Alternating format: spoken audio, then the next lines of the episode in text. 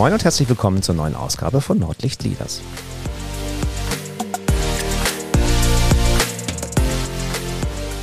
Heute im Gespräch mit Rüdiger Behn, Geschäftsführer von Behn. Und Behn kennt ihr vielleicht. Es gibt ja diesen geflügelten Spruch, kennen Sie den, der ist von Behn. Wir sitzen im malerischen Turmzimmer in Eckernförde und reden über ja, das Thema Getränke, über das Thema Familienunternehmen und natürlich über Führung. Erstmal herzlich willkommen, lieber Rüdiger. Ja, danke schön. Oder besser gesagt, äh, danke, dass ich hier sein darf, weil ich bin ja zu Gast bei euch hier im ähm, Unternehmen. Ähm, vielleicht so ein paar Worte von meiner Seite aus zu dir. Äh, wir hatten schon im Vorgespräch kurz äh, festgestellt, dass die Stationen des beruflichen Lebens nicht so richtig viele sind. Ähm, dafür aber umso interessanter. Du hast in Kiel eine Banklehre gemacht, also richtig was Seriöses, bist dann nach Nürnberg gegangen, um dort BWL zu studieren und seit 1984 im Unternehmen ähm, hier tätig, schon als Geschäftsführer 1984? Na, das dann ein bisschen später. Okay, das dann, das, ja, ja. das dann ein bisschen später. Ähm, als ja, Ausspruch, den ich gelesen habe im Rahmen der Vorbereitung oder ein Zitat, was ich gefunden hatte, ähm, war das, dass der Kindergarten, dein Kindergarten war das Firmengelände. Nun kann man sich das gerade bei alkoholischen Getränken vielleicht nicht so ganz vorstellen, wie das so funktioniert, aber vielleicht mal, du bist ja auch Vater, von Kindern. Sind deine Kinder auch auf dem Firmengelände aufgewachsen? War der Kindergarten auch hier? Nein, das sind sie nicht äh, da wir mittlerweile umgezogen sind und äh, wir jetzt nicht mehr auf dem Betriebsgelände wohnen. Äh, also sowohl die Firma ist umgezogen wie auch äh, wir als Familie. Äh, wenn auch nicht weit weg von hier, aber doch immerhin irgendwie so sechs, sieben Minuten mit dem Fahrrad. Ähm, und das war damals anders. Damals ja, sind wir, und das ist dann vielleicht der interessanteste Teil meiner Vita, äh, wirklich auf dem Firmengrundstück groß geworden und da hat sich niemand daran gestört, dass wir als äh, Fünfjährige Lehrgut sortiert haben, vielleicht als Siebenjährige schon Schnaps abgefüllt haben, äh, mit 14 angefangen haben, Gabelstapler zu fahren und äh, dann auch alsbald angefangen haben, LKW zu fahren. Ähm, das gehörte einfach mit dazu. Und es war ja nicht nur so, dass, dass wir, also wenn ich jetzt wir sage, mein, mein Bruder und mit dem zusammen ich hier das, das Unternehmen leite, ähm, dass wir beide das nur waren, sondern es war eben wirklich der Kindergarten Süd der Stadt Eckernförde, denn es kamen eben auch alle Nachbarskinder mit dorthin. Was kann man sich Interessanteres vorstellen als einen großen Garten mit Obstbäumen, einen großen Spielplatz mit Schaukel und Sandkiste, ähm, Autogaragen, äh, ein Platz mit ähm, Getränkeleergutkisten, eine Brauseabfüllung, bei der natürlich auch hin und wieder dann eine Flasche äh, mal irgendwie so vom Band kam, äh, jedenfalls nicht in die Kiste kam und vorher schon ausgetrunken wurde. Und, und musste ja getestet werden. Äh, eben, das haben wir dann zwar beim Schnaps und beim Bier nicht gemacht, aber das durften wir noch nicht. Das war aber auch für uns gar kein Problem, diese Grenze erstens zu kennen und sie auch zweitens nicht zu überschreiten, obwohl wir eben als Kinder durchaus mitten in der Spirituosenproduktion waren. Da hat sich damals keiner dran gestört und na gut, das möge der geneigte Hörer am Ende dieser Sendung entscheiden, hat wahrscheinlich auch nicht geschadet. Ähm, also insofern ähm, bin ich jetzt ja ein bisschen älter geworden, manchmal auch überrascht über die die, die, die Vorsichtigkeit und die, die, wie nennt man das heute, Helikoptereltern, die also dem, äh, wie, einem Schutzengel gleich den äh, Kindern immer folgen, aber das sollten die auch wirklich dem Schutzengel des Kindes überlassen. Jeder hat seinen Job und da müssen sich die Kinder auch mal freischwimmen und der Schutzengel, der ist schon mit dabei und macht das schon. Hat jedenfalls bei uns ganz gut geklappt. Genau. Ähm, wir kommen nachher noch so ein bisschen auf euer Unternehmen, aber ihr habt natürlich schon eine echt lange Familientradition, vierte Generation äh, bist du jetzt quasi.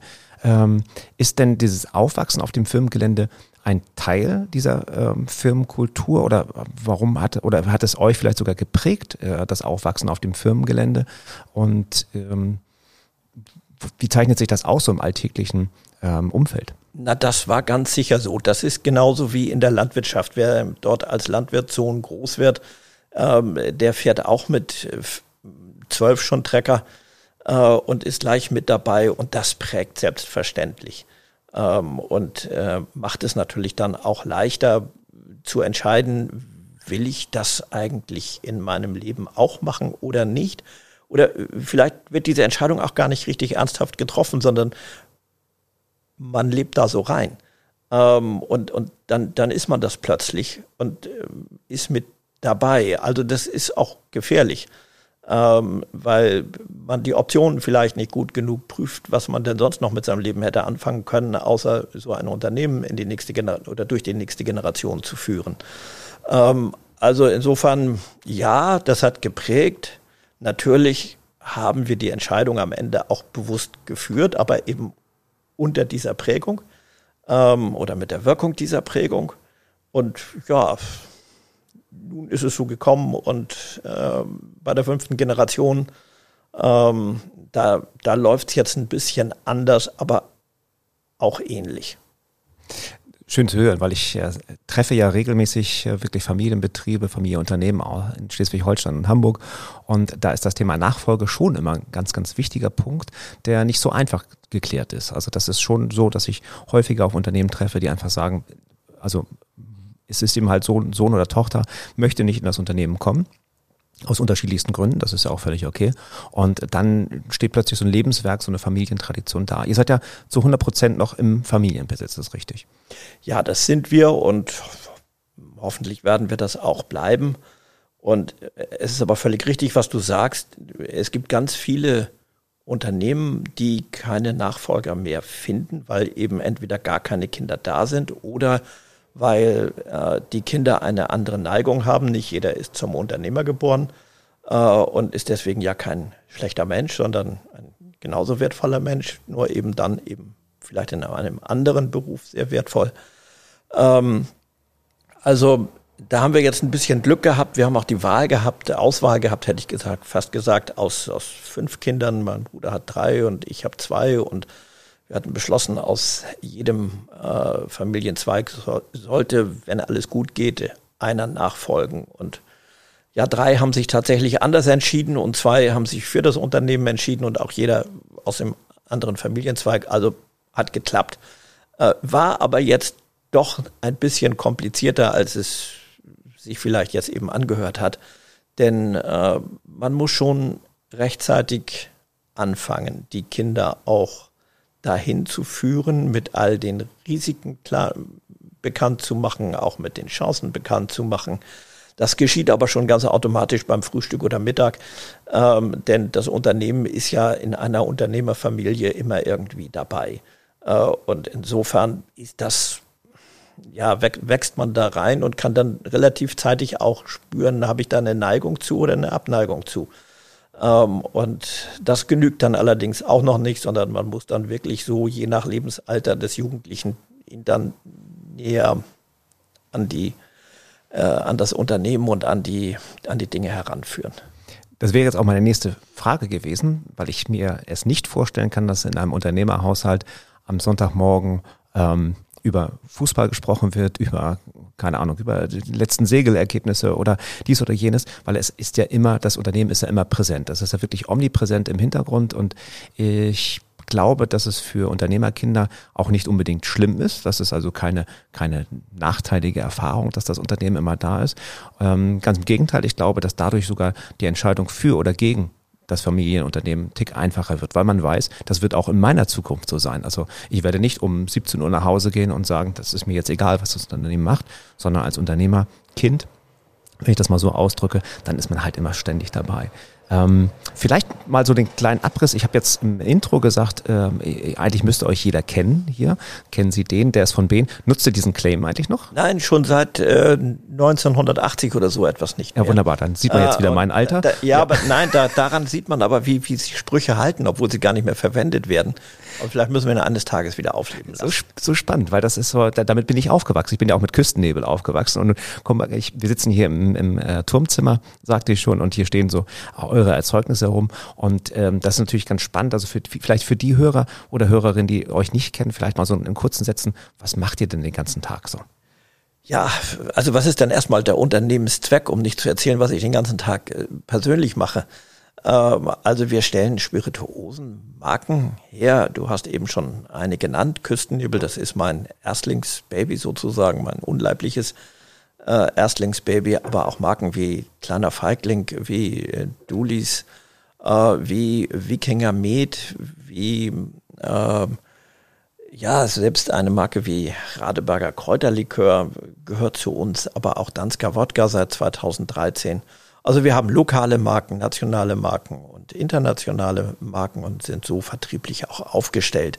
Das ist der eine Teil unseres Unternehmens. Der andere, du hast das ganz in deiner Einleitung angedeutet, ist äh, die Firma Behn Getränke. Das ist ein Getränkefachgroßhändler mit Sitz in Eckernförde und äh, Flensburg und äh, von dort aus beliefern wir ungefähr 800 Gastronomiebetriebe mit allen Getränken außer ja, Tee und Milch.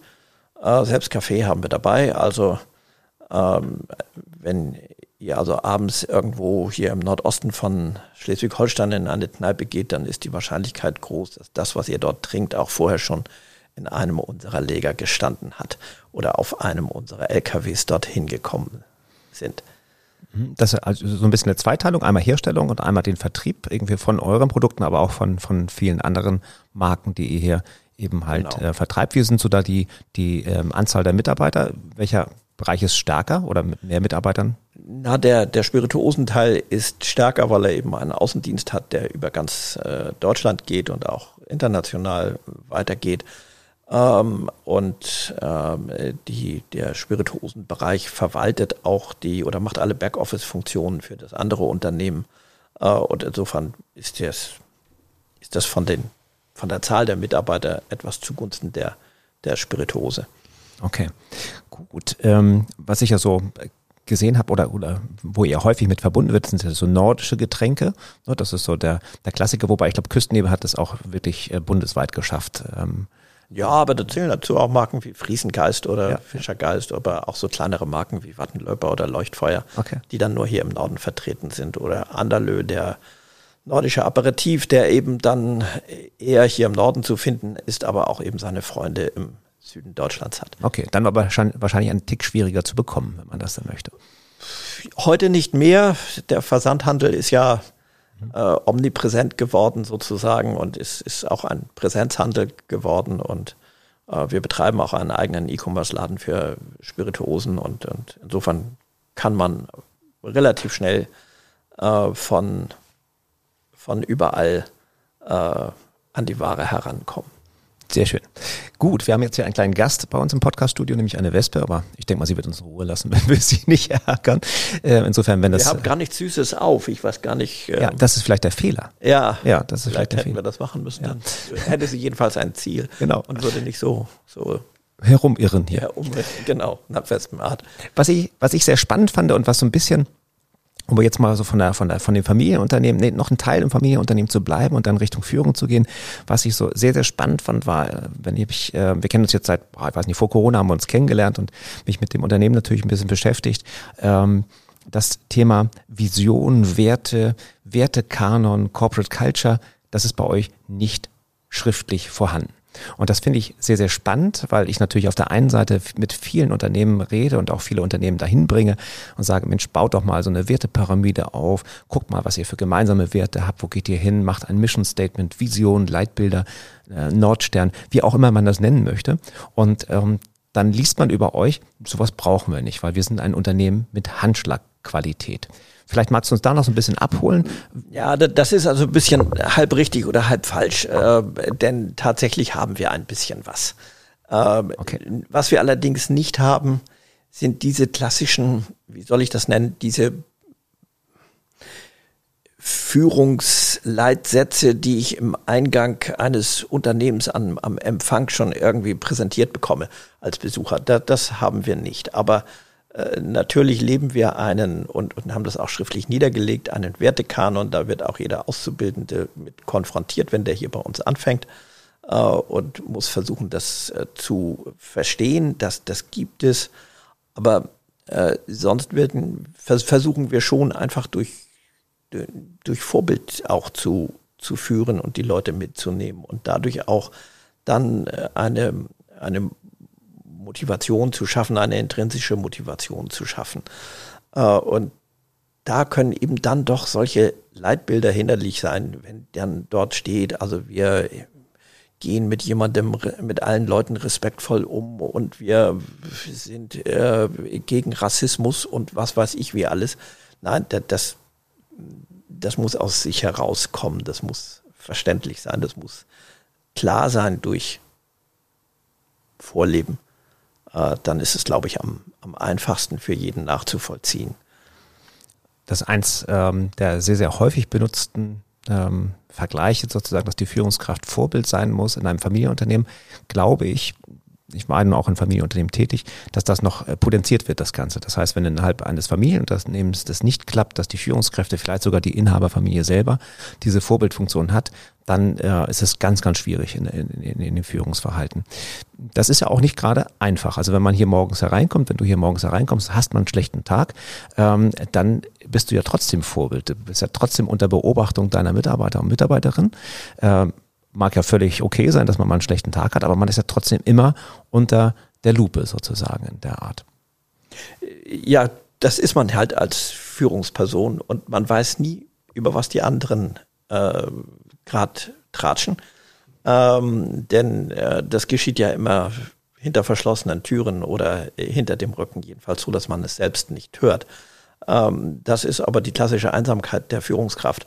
Okay. Ähm, das äh, kennt jeder und das, das ist auch nicht Familienunternehmen typisch, sondern das gibt es in jedem Unter Unternehmen. Das Problem ist nur bei, vielleicht bei Familienunternehmen anders. Da ist einfach, wenn ich das so sagen soll, die Geschäftsführung, der Vorstand hartnäckiger als anderswo. Äh, denn da kann er vom Aufsichtsrat möglicherweise äh, entlassen werden und durch jemand anderen ausgetauscht werden. Und da sind Familienunternehmen das ist Fluch und Segen zugleich beharrlicher. Ähm, ja, also wenn ein Mitarbeiter dann diesen Chef hat, dann, dann hat er ihn auch und entweder akzeptiert er das oder er muss im Grunde gehen, weil er nicht erwarten kann, dass der Chef bald geht. Ja, ähm, stimmt. Ja, also äh, der, der ist dann, wie er ist und mit dem muss man dann klarkommen und das muss man sich natürlich auch als Führungskraft innerhalb eines Familienunternehmens äh, klar sein, dass man da oder klar machen, äh, dass man dort jemand ist, der, der eben lange da ist und auch von den anderen dann entsprechend lange ausgehalten werden muss. Spannende Perspektive, die habe ich so noch gar nicht betrachtet. Ja, du, klar, in einem Familienunternehmen weißt du, wenn es der Unternehmer ist, der deine vorgesetzte Funktion hat, den wirst du nicht los. Ist so. Ja, nur durch kündigen. Ja, äh, ja genau. Ja. Also da muss ich, da muss ich Aber ich, wenn, wenn ich in der AG arbeite, dann weiß ich auch, der, der Typ da im Vorstand, der hat einen Fünfjahresvertrag, zwei Jahre sind schon um, also drei Jahre halte ich noch aus und dann kommt jemand anderes, schauen wir mal. Ja. Äh, das ist dann im Familienunternehmen erst beim Generationswechsel mhm. soweit, also irgendwie so alle 30 Jahre mal. Ähm, und kann auch 35 Jahre sein. Und ja, da muss man dann geduldiger sein, aber viel wichtiger ist, dass sich die Führungskraft darüber im Klaren ist, dass es so ist. Ist das sich dann auch entsprechend ja. versucht zu verhalten. Ist das deiner Meinung nach auch ein großer Unterschied von Führung in einem Familienunternehmen gegenüber Führung in einem Industrieunternehmen, AG, GmbH, Mittelstand, ist ja völlig egal was? Ach, es gibt in beiden Sektoren schlecht und gut geführte Unternehmen, glaube ich, und, und schlechte und gute Führungskräfte. Ähm, das ist nicht zwangsläufig der der Unterschied. Beim Familienunternehmen, jedenfalls so beim klassischen deutschen äh, Mittelstand, da ist es dann aber vielleicht doch so, dass, dass man sich eher als Familie sieht, dass also auch die, die Mitarbeiter Teil der Großfamilie sind sozusagen. Und äh, häufig sind die Unternehmen ja auch so groß, dass ich die einzelnen Mitarbeiter, die einzelnen Menschen noch mit Namen ansprechen kann. So, das, das kann man so üblicherweise so bis 150 Mitarbeiter, da klappt das ganz gut. Darüber hinaus wird es dann unübersichtlich. Ähm, aber bis dahin kann man das in etwa leisten. Die meisten Familienunternehmen haben diese Größe und alleine schon dadurch entsteht dann ein etwas familiäreres, ein etwas näheres Verhältnis, als wenn es jetzt irgendein Großunternehmen ist, ein, ein ja, was soll ich denn sagen, ein Daimler oder irgend sowas, ein Siemens. Ja, da, da kann man dann diese Familien nicht mehr leben, weil die Unternehmen dann auch zu groß sind. Selbst beim besten Willen geht das nicht. Und auch die häufigen Wechsel, ne? die Ja, Fluktuation genau. ist, glaube ich, noch, Ja. noch ein Anteil dabei. Das ist dann eben so. Äh, Häufig habe ich das so bei Familienunternehmen ähm, eurer Größe, dass äh, Mitarbeiter hier 30, 35 Jahre machen äh, und quasi teilweise mit dir sozusagen äh, angefangen sind und vielleicht sogar mit dir aufhören. Ähm, ich nehme mal an, bei euch ist Fluktuation auch nicht so das Thema hier in Eckernförde.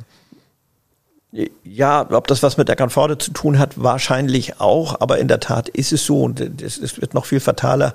Die, die lernen sich ja kennen und lieben und heiraten und also ist dann eben auch ein bisschen so ein, ein Heiratsmarkt, der dann entsteht, aber das ist ja auch in Ordnung so, wo soll man sich sonst kennenlernen, wenn nicht auch am Arbeitsplatz.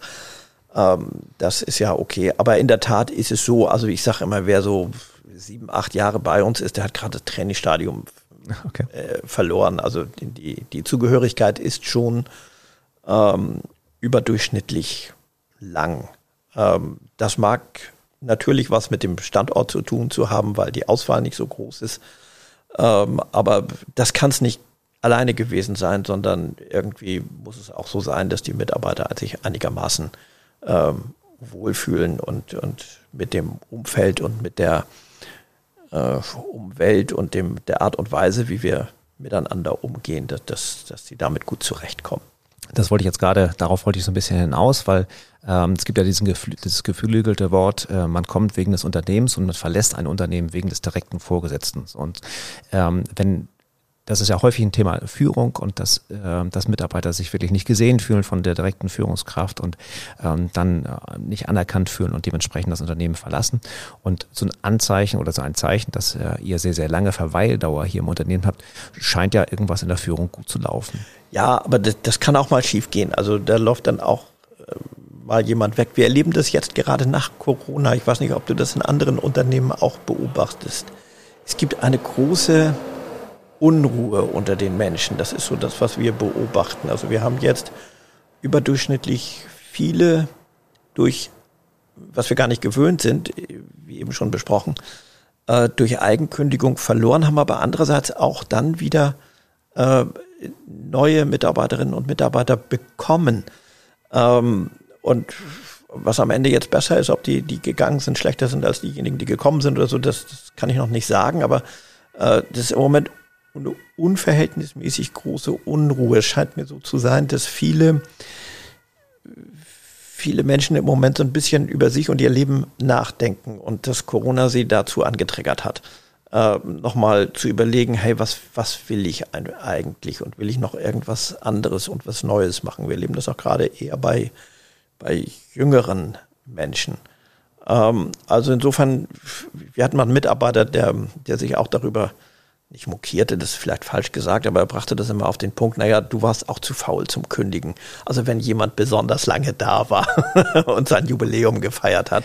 Ja. Ähm, äh, Im Moment ist diese Faulheit zum Kündigen nicht äh, so ausgeprägt. Ich denke, das wird sich wieder regulieren, aber das ist vielleicht Corona geschuldet, ist aber vielleicht auch einfach der, der, der, der Situation am Arbeitsmarkt geschuldet, dass sich eben ähm, im Moment für gerade auch für jüngere Menschen viele neue Chancen bieten, die, die sie dann eben vielleicht auch gerne wahrnehmen wollen.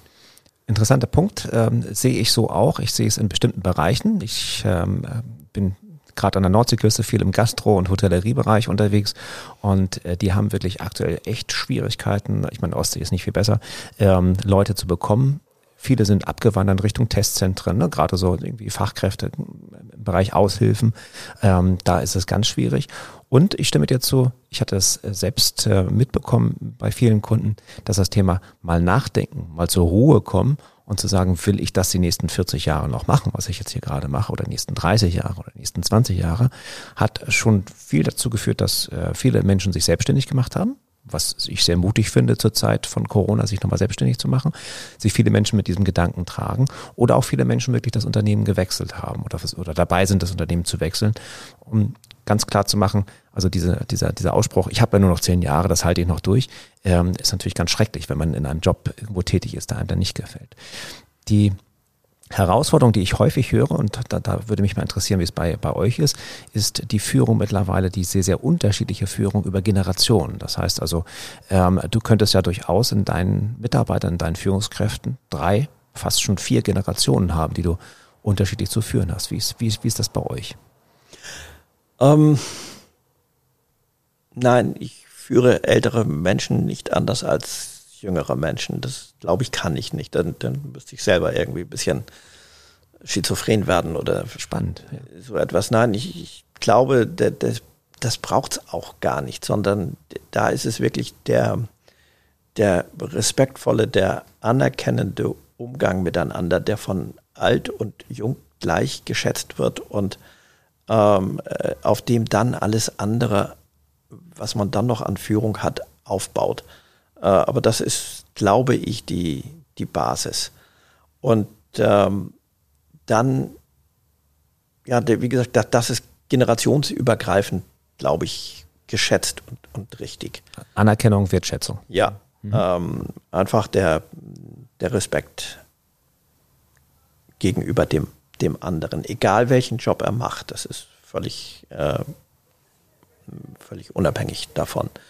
Und es kann aber durchaus sein, oder wird ganz sicher so sein, dass die nächste Generation, die dann nachfolgt, anders führt, weil die es auch vielleicht in anderen Betrieben ähm, anders kennengelernt haben. Da laufe ich auch mit einem Nachteil durch mein ganzes Leben, jetzt kann ich es auch nicht mehr ändern.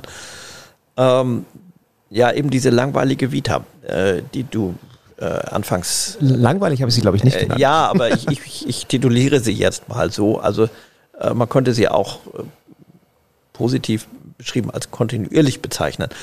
Ähm, also, da ich nie über längere Zeit andere Unternehmen und damit auch andere Unternehmenskulturen kennengelernt habe, ähm, sondern habe ich immer im eigenen Saft geschmort und habe das dann so gemacht, wie ich das so glaubte, dass es einigermaßen richtig ist. Da kommt jetzt die nächste Generation mit einer Erfahrung aus, auch aus anderen Unternehmen. Und ja, das werden die sicherlich in ihre, in ihr Führungsverhalten und in ihrem Auftritt gegenüber Mitarbeiterinnen und Mitarbeitern, äh, ja, wird es, wird es spürbar werden. Okay, das ist dieser Generationswechsel, von dem du vorhin sprachst. Ja. Ne? Dann, dann, dann ändert sich was im Unternehmen, dann ändert sich was in der in Führungsleitlinien Leitlinien oder im, im Verhalten allgemein. Ähm, spannend. Also ich fand deine Aussage gerade sehr spannend, dass du sagst, naja, aber egal ob das der, der kurz vor der Rente stehende Mitarbeiter ist oder ein junger Azubi, ähm, du führst alle gleich. Ähm, Respekt, Wertschätzung, klar, verständlich, da machen wir einen Haken dran. Ähm, ist es denn vielleicht bei euch anders, aber ich bohre da noch mal ein bisschen drauf rum. Äh, ist es denn so, dass die junge Generation, nehmen an, du hast jetzt so einen Mitzwanziger, irgendwie vielleicht Studium gerade fertig, ähm, sich ähm, andere Ansprüche hat oder sich vielleicht auch anders, führen lassen will, als, als es der Mit-40er oder der Anfang 60er? Ja, das ist ganz sicher so. Äh, der, der will natürlich eine andere Ansprache haben, der möchte auch noch vielleicht größere Herausforderungen äh, bewältigen dürfen, äh, im positiven Sinne, als es jetzt vielleicht ein, ein 60-Jähriger noch, noch möchte. Ähm, für, für, den ist es vielleicht am schönsten, wenn alles so in etwa bliebe, wie es gerade ist, äh, damit er die Zeit bis zur Rente noch ganz gut äh, übersteht. Und der, der, der Junge, der sagt, oder die Junge, ähm, das geht noch eine ganze Zeit, muss ich ja noch sein. Und da will ich natürlich auch noch ein bisschen was erleben. Also insofern, klar, muss, muss man den dann auch mit anderen ähm, Herausforderungen kommen, mit anderen ähm, äh, auf oder die sie mit anderen Aufgaben begegnen. Die müssen auch noch mehr lernen. Ähm, aber trotzdem bleibt die Grundlage natürlich äh, einfach der, der, der Respekt vor dem anderen. Okay, sehr spannend. Vielen Dank. Okay, ich schau mal so auf die Uhr. Ähm, wir sind da auch schon fast, fast am Ende unseres kleinen Gespräches.